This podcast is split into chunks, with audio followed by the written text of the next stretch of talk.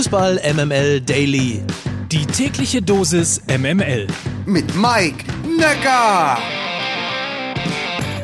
Für alle Mover und Shaker KW6 beginnt. Guten Morgen, heute ist Montag, der 14. Februar und das hier ist Fußball MML Daily, der täglich subjektiv ausgesuchte News Service aus dem Hause Fußball MML. Und der Profi-Zuhörer weiß ja schon, Montagmorgen ist Lena Time. Guten Morgen, Lena Kassel. Guten Morgen, Mike Nöcker und Happy Valentine's Day. Oh, stimmt ja, das ist ja auch noch heute. Oh, gut, dass du mich dran erinnerst. Ja, gerne, gerne. Ich wusste das. Aber wo dran erinnern, der Kollege Vogelsang hat mich in, zur 200. Folge, die ja am Freitag war, angerufen, mir gratuliert und mir gesagt, dass der Anfangssatz täglich subjektiv ausgesuchte News Service aus dem Hause Fußball MML grammatisch falsch sei. Das sagt er dann ungefähr nach 170 Folgen. Aber seitdem grüble ich, was daran falsch sein könnte. Ich kann es dir leider nicht sagen. Ähm Wahrscheinlich, dass der News Service nicht subjektiv ausgesucht ist, sondern streng genommen eigentlich die News. Vermutlich. Wahrscheinlich ja. ist es das in der. Du, lass uns mit solchen Banalitäten nicht aufhalten. Lass uns in die Vollen gehen. Bereit? Ich bin bereit. Los geht's. 100% Lena. Guten Morgen, Mike und Happy Monday. Präsentiert von Lena Kassel. Konfuzius sagt, willst du eine spannende Liga? Guck die zweite. Tabelle 1 bis 4, um das nochmal zu sagen. 41 Punkte, 41 Punkte, 40 Punkte, 40 Punkte. Da ist doch mal Zunder drin, oder?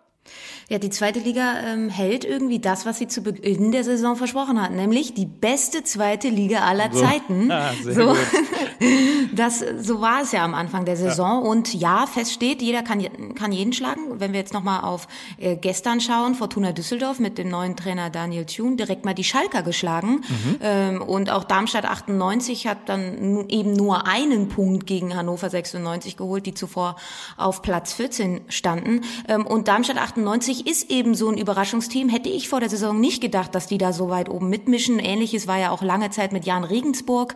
Ähm, also gepaart von jeder kann jeden schlagen und gespickt mit Überraschungsteams macht diese Liga echt Laune. Ich kann sie leider nicht immer so verfolgen, wie ich es gerne wollen würde. Wenn ich aber reingucke und mir die Ergebnisse ähm, immer mal wieder anschaue, bin ich ganz verwundert. Eine einzige Konstanz ist ja dann wohl der FC St. Pauli, lieber Mike, weil die stehen jetzt auch nach diesem Spieltag wieder an der Tabellenspitze. Wobei sie natürlich eine Schwächeperiode hatten. Ich hoffe, ja. hatten, aber warten wir mal ab. Anders ist es ja in der Bundesliga. Da verlieren die Bayern überraschenderweise viermal, zum vierten Mal tatsächlich, haben aber trotzdem immer noch sechs Punkte Vorsprung. Also, lass mal reingehen in die Bundesliga. Historische Siege an diesem Spieltag kam schon mal so ein bisschen durch. Fangen wir mit den Sonntagsspielen allerdings mal an.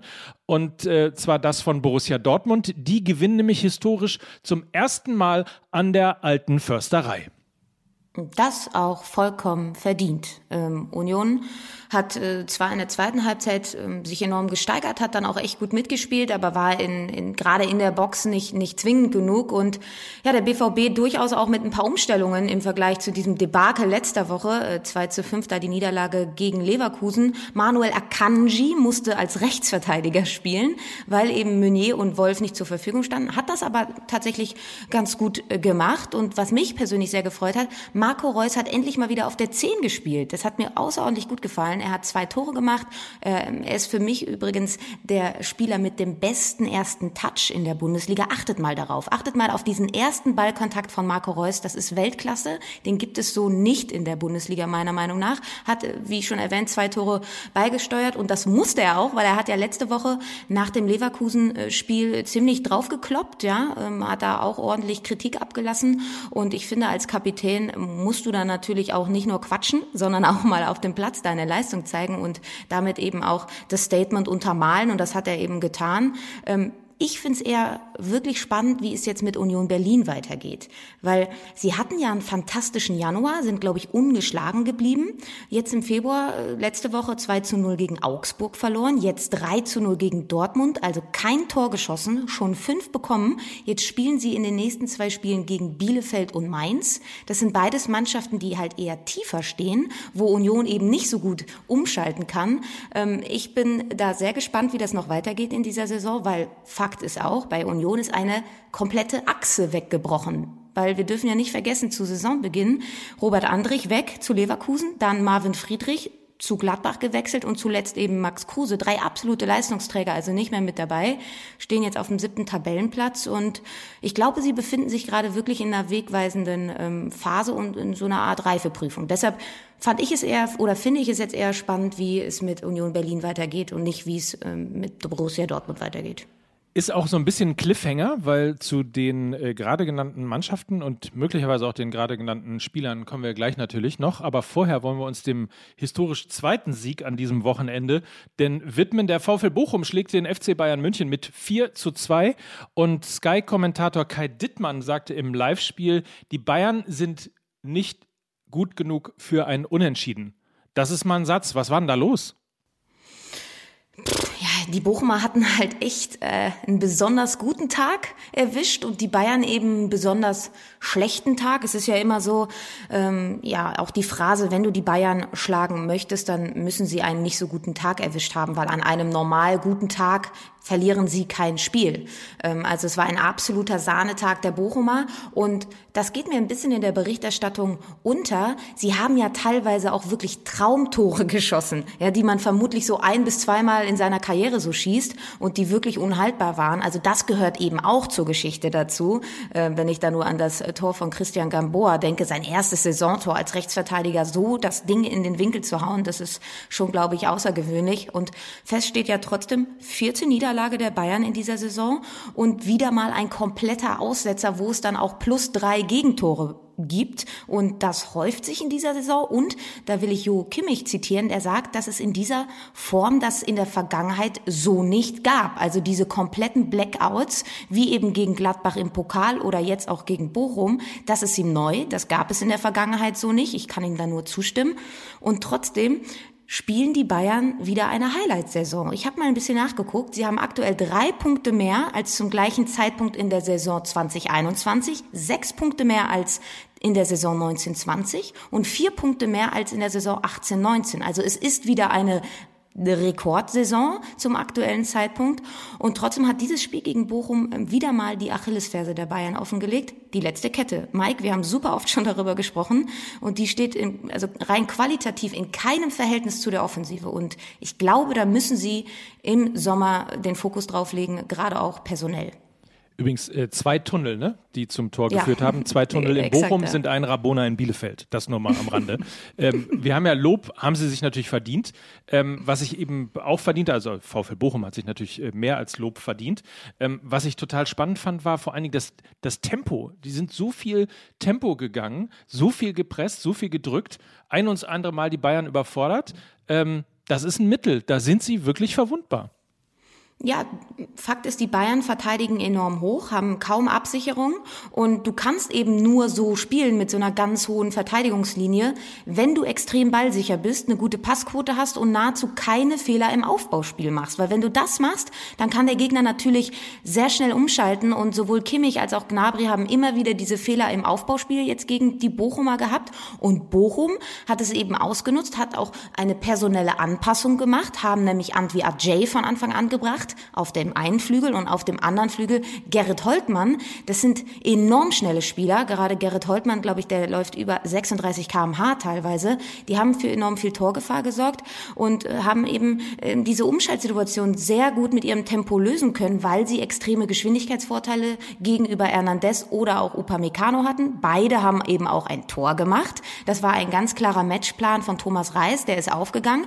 Und das sollte wirklich auch eine Warnung für die Bayern sein, denn in dieser Woche steht das Champions League Spiel gegen RB Salzburg an. Und ich weiß noch, als wir darüber gesprochen haben, als die Auslosung passiert ist, Mike, da haben wir darüber dieses Los RB Salzburg gesprochen. Und ich habe gesagt, ich glaube nicht, dass das so einfach wird, weil eben die Salzburger enorm konter- und pressingstark sind. Also eben das können, wo die Bayern anfällig sind. Und dieses Spiel gegen Salzburg wird dann eben auch zeigen, wie kreativ auch Nagelsmann ist, weil er wird eine andere Idee brauchen. Er kann nicht so eine hohe Verteidigungs Linie gegen RB Salzburg spielen lassen, glaube ich. Sonst wird es schiefgehen. Und deshalb bin ich sehr gespannt, wie diese Champions League-Woche für die Bayern ausgehen wird. Und das Ganze ist am Mittwoch, ne? um 21 Uhr mhm. Mittwoch. Red Bull Salzburg gegen FC Bayern. So, und wer Kruse bei Union sagt, der muss natürlich auch Wolfsburg sagen. Zweiter Sieg in Folge. Kommt Wolfsburg nun so langsam in Fahrt? Ja, war für mich eigentlich klar, dass die Wolfsburger da unten rauskommen. Sie haben einfach einen zu starken Kader, um da unten drin zu hängen. Und ähm, mit dieser Verpflichtung von Max Kruse hatte ich das Gefühl, wurde auch so ein bisschen öffentlicher Druck von der Mannschaft genommen. Den Druck hat sich dann Kruse eben selber auferlegt, auch mit zahlreichen Äußerungen. Dem scheint er aber her hervorragend gewachsen zu sein, hat einen Elfmeter herausgeholt, hat dann auch getroffen. Und in diesem Spiel ähm, gegen Frankfurt haben die Wolfsburger sich auch wieder mehr auf auf ihre Tugenden besonnen. Also diese defensive Stabilität aus der letzten Saison, was ja so ein Prunkstück war, haben sie auch jetzt gezeigt, ähm, haben kein Gegentor kassiert, sind nicht viel Risiko gegangen. Das war jetzt eben kein ballbesitzorientiertes Offensivspektakel, aber es war eben Wolfsburg aus der letzten Saison und damit sind sie ja sehr erfolgreich gefahren mit so einer hohen Kompaktheit. Glaube auch, dass Asta Franks noch eine gute Rolle spielen wird jetzt im Verlauf der Saison, scheint langsam richtig angekommen zu sein. Auch Jonas Wind finde ich eine wirklich sehr sinnvolle Verpflichtung und äh, wage deshalb mal die Prognose, dass äh, die Wolfsburger sich in dieser Saison keine Sorgen mehr machen müssen. Nummer 18 lebt. Reicht das schon für eine Kampfansage an die Bayern? Das ist nämlich das Spiel am nächsten Spieltag. Oder war es halt nur härter? Du redest über Kräuter Fürth. Ja, die befinden sich auf ihrem absoluten Leistungspeak. Das war auch schon vor dem Spiel gegen die Hertha so. Sind richtig angekommen in der Bundesliga, haben ja auch schon gegen Wolfsburg letzte Woche ein gutes Spiel gezeigt, trotz der deutlichen Niederlage und sind jetzt seit fünf Spielen zu Hause ungeschlagen. Ja, das hätte man zu Beginn dieser Saison auch nicht gedacht. Haben aber, wenn man sich mal das Personal anschaut, mit Duziak, Leveling, Hirgotta, Timothy Tillmann einige sehr ballsichere Spieler in ihren Reihen und haben eben Max Christiansen als alleinigen Sechser äh, installiert, haben damit echt äh, gute defensive Stabilität aufbauen können und die haben, glaube ich, mittlerweile jetzt auch das Torwartproblem lösen können. Denn gegen Hertha stand das erste Mal Andreas Linde von Molde im Kasten. Letzte Woche gegen Wolfsburg hat ja Sascha Burchardt noch das ein oder andere Mal gepatzt und das ist noch ein Ass was sie im Ärmel hatten. Das haben sie jetzt ausgespielt. Sie haben ähm, jetzt eben auch drei Punkte holen können und sind jetzt auf fünf Punkte ran am VfB Stuttgart. Äh, das kann noch spannend werden. Wenn sie da jetzt so weitermachen, ähm, kann das eventuell noch ein bisschen weiter nach oben gehen. Ich bin da sehr gespannt drauf. Und dann natürlich der alte Gag, den müssen wir auch nochmal bringen. Äh, warum nicht mal Leverkusen? Aber äh, vielleicht nur ganz kurz zum Schluss. Das ist schon unfassbar schöner Fußball, äh, den Bayer gerade spielt, oder? Punktetechnisch das beste Team im Jahr 2022 und ähm, ist extrem sexy. also den Fußball, den sie da zeigen, das macht richtig Spaß. Hab mal ein bisschen drüber nachgedacht, so was, was, was ist denn mit Bayer Leverkusen passiert in dieser Saison? Hab mal drei Schlüssel ähm, für mich definiert. Erster Schlüssel, Trainer. Gerardo Seoane ist ein Trainer, der eben nicht nur dieses Offensivspektakel spielen lässt, wie es ein Peter Bosch getan hat, sondern er ist auch ein Prinzipientrainer. Er steht total auf hohe Kompaktheit, Ordnung, Disziplin, hat einen ganz klaren Plan. Das ist dem Leverkusener Spiel, was ja zeitweise sehr, sehr wild war in den vergangenen Saisons, tut das unfassbar gut. Zweiter Schlüssel, Verpflichtung von Robert Andrich, der kam im Sommer, ist äh, so ein Scharnier, so würde ich es mal sagen, zwischen Offensive und Defensive und gibt dieser Mannschaft halt Zweikampfhärte, Mentalität, Kontur, ist so ein aggressive Leader, auch verbal. Und so einen hatten sie eben lange nicht mehr. Charles Arangis ist das alles sportlich, aber er ist halt kein Sprachrohr. Und ähm, das ist Robert Andrich. Und dritter Schlüssel ist, sie haben endlich wieder einen richtigen Striker. Wie er im Buche steht, ja. Seit Kiesling war das für mich nicht mehr der Fall. Ein, ein Volland hat das nicht so ausgefüllt. Ein Alario war nie die Nummer eins, die ganz klare. Und jetzt haben sie eben mit Patrick Schick diesen klaren Strafraumstürmer, der eben jetzt schon einige Male, ich glaube, ich weiß nicht, 19 Tore gescored hat und ähm, aus wenig immer viel macht in der Box. Und ja, das ist in den Leverkusenern in der Vergangenheit oft abgegangen. Da kommen einige Komponenten neu dazu, die sie in der Vergangenheit nicht hatten. Und deshalb greifen da sehr viele Rädchen ineinander. Lena Kassel, meine Damen und Herren, sieht alles. Ist dir noch irgendwas aufgefallen, was mir nicht aufgefallen ist? Ich will kurz noch, bevor wir dann auch gleich Schluss machen, weil es ist ja Valentinstag und ähm, du weißt, wir haben beide da auch noch unsere Pflichten zu erfüllen, ähm, will doch aber noch kurz über Statistiken sprechen. Wir haben über das äh, Bayern-Bochum-Spiel gesprochen, Mike, und auch über Hertha Fürth. Und ähm, ich habe mit einem Freund gequatscht, der das Bayern-Spiel nicht gesehen hat und hat dann so gesagt, ja, wie kann das denn sein? Die Bayern haben aber doch 22 Torschüsse und Bochum nur 12. Was ist denn da los? Ja? Und sowohl bei Bochum gegen Bayern als auch bei Fürth gegen Hertha lagen sowohl die Bayern als auch die Herthaner in allen statistischen Werten deutlich vorne. Ja, und herausgekommen sind zwei Niederlagen. Da will ich nur euch nochmal mit auf den Weg geben. Statistiken sind wichtig, ja, dienen auch der Orientierung, aber am Ende sind es eben auch nur statistische Werte und eben keine erlebbare Realität. Ich finde, das ist wichtig, dass man sich die Spiele einfach anschaut. Die Wahrheit ist auf dem Platz. Genau so. So, ich hab dich lieb. Ich dich auch. Das ist mein Ende für den Valentinstag, oder? Meine Damen und Herren, das war 100% Lena. Guten Morgen, Mike, und Happy Monday. Präsentiert von Lena Kassel. Was hältst du davon, wenn wir uns für Mittwoch verabreden und äh, mal gucken, ob deine Voraussage, was Red Bull Salzburg angeht, tatsächlich im Spiel gegen die Bayern noch eingetroffen ist? Ja, lass uns das machen. Finde ich gut. Dann hören wir uns Mittwoch wieder. Bis dahin habt ihr einen feinen Tag und äh, bis morgen. Mike Nöcker. Und Lena Kassel für Fußball MML. Perfekt. Geilo. Dieser Podcast wird produziert von Podstars bei OMR.